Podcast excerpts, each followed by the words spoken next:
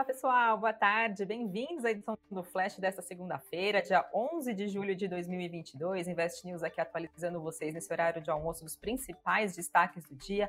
E mais uma vez, Twitter, Elon Musk ganhando noticiário, isso porque na sexta-feira o bilionário Elon Musk oficializou a desistência do acordo de compra do Twitter, que estava avaliado em 44 bilhões de reais.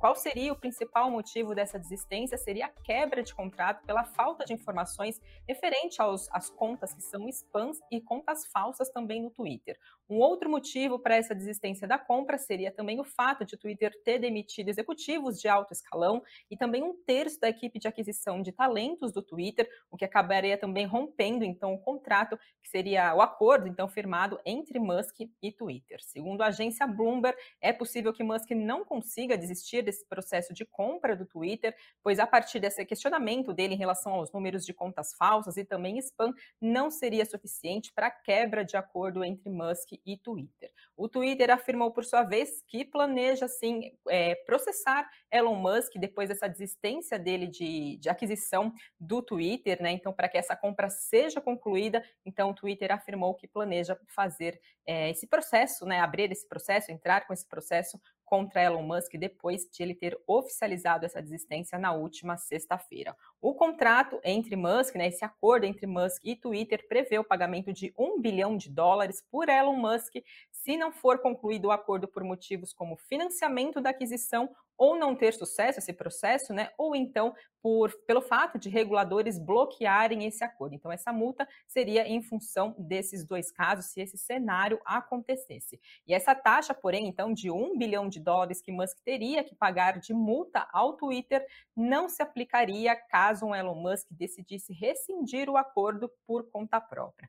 Com isso, depois dessa notícia na sexta-feira, hoje a gente vê tanto a ação do Twitter negociada lá fora, nos Estados Unidos, em forte queda, caindo mais de 7,5%, quanto também BDR de Twitter caindo mais de 6%, então, nessa segunda-feira, refletindo esse anúncio, né? A gente vem acompanhando essa movimentação nos últimos tempos. Em abril, Elon Musk demonstrou interesse nesse acordo, depois agora no mês de junho chegou a suspender esse acordo, também questionando novamente esses números de contas falsas e spams, e agora vamos acompanhar então né, o que, que vem dessa nova novela, se realmente vem esse processo do Twitter contra Elon Musk, qual que pode ser então o final desse acordo de compra do Twitter.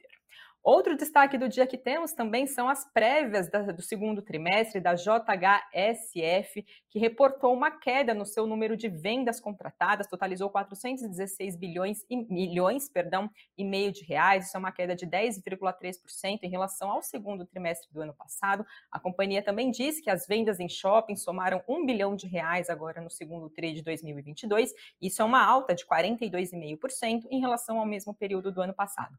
Taxa de ocupação cresceu também nesse segundo TRI de 2022 em relação ao segundo trimestre do ano passado, ficando em 97,4%. E por fim, a empresa comunicou que o custo de ocupação foi de 8,6%, uma queda de 1,6 ponto percentual em relação ao mesmo período do ano passado. Com essa notícia, papéis hoje de JHSF em queda de quase 3%.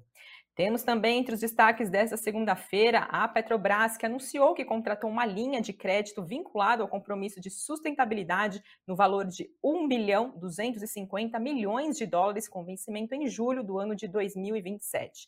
Segundo a estatal, essa é a primeira operação desse tipo feita pela companhia, que reforça o foco da empresa no processo de descarbonização das suas operações e também amplia a estratégia de gestão de passivos por meio da diversificação do seu modelo de financiamento. Então, Petrobras aí dando um passo, né, uma novidade então vinculada à sustentabilidade. Temos também informação sobre a GetNet, que na sexta-feira a companhia informou que os acionistas da empresa, em uma assembleia geral realizada na sexta-feira, é, é, confirmaram o cancelamento é, do registro de companhia aberta na Bolsa de Valores aqui brasileira, no caso, então, a B3, e também lá na Nasdaq, nos Estados Unidos, eles aprovaram, então, o fechamento das negociações dos papéis, então, nessas duas bolsas. Em maio, a companhia tinha informado que a sua controladora Pagnext, que é uma subsidiária do Banco Santander, é, informou a intenção de fechar o capital da companhia naquela época e agora, então, tinha que passar por essa assembleia dos acionistas. O preço a ser ofertado por ação ordinária e preferencial de GetNet será de R$ 2,36 por ação e cada unit será de R$ 4,72, então, por cada papel unit. E essa decisão ocorre pouco, pouco menos de nove meses que a empresa fez a abertura de capital, então, aqui na nossa Bolsa Brasileira. Então, atenção para quem tem papéis de GetNet. Outro destaque também que trago para vocês é o Boletim Focus. Agora normalizou a divulgação do boletim sempre às segundas-feiras pelo Banco Central, como é de praxe, por causa da greve dos servidores do Banco Central. Os boletins estavam suspensos.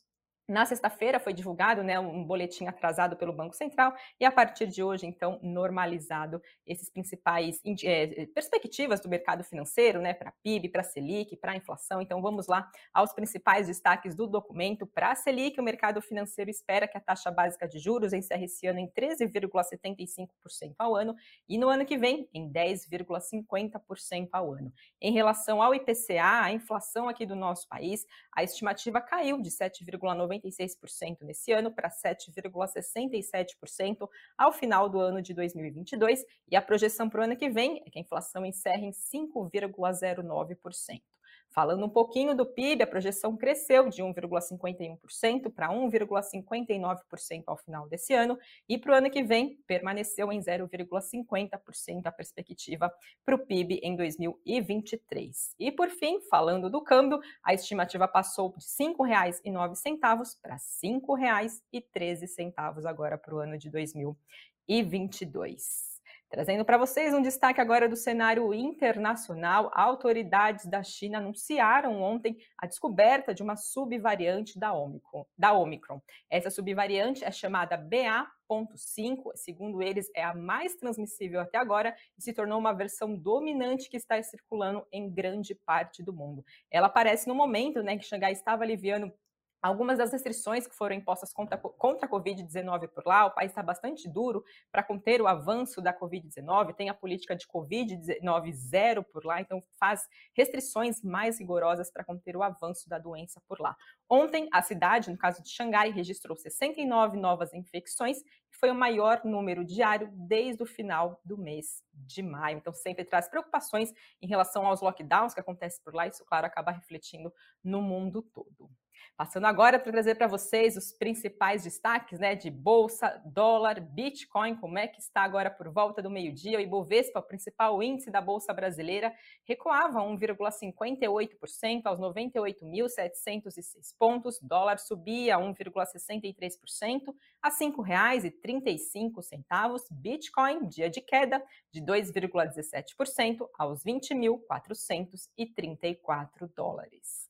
E trazendo agora para vocês os destaques do Invest News desta segunda-feira, o assunto do cafeína é análise gráfica. O programa traz três funcionalidades essenciais para analisar uma ação. Se você quer entender um pouco mais sobre análise gráfica, confira então mais detalhes no cafeína de hoje. E no nosso site investnews.com www.raia.com.br. Érica Martim conversou com Marcílio Pousada, que é o presidente da Raia Drogazil, que falou sobre perspectivas da empresa e entre elas está em atrair mais usuários de aplicativos. Todos os detalhes estão na entrevista completa no nosso site investnews.com.br www.investnews.com.br. Esses são os destaques dessa segunda-feira, pessoal, para seguirem bem informados, fiquem ligados na programação do Invest News. E seis e meia da tarde também tem um boletim para manter vocês bem informados depois, então, do pregão desta segunda-feira. Até uma próxima, uma ótima tarde para vocês. Tchau, tchau.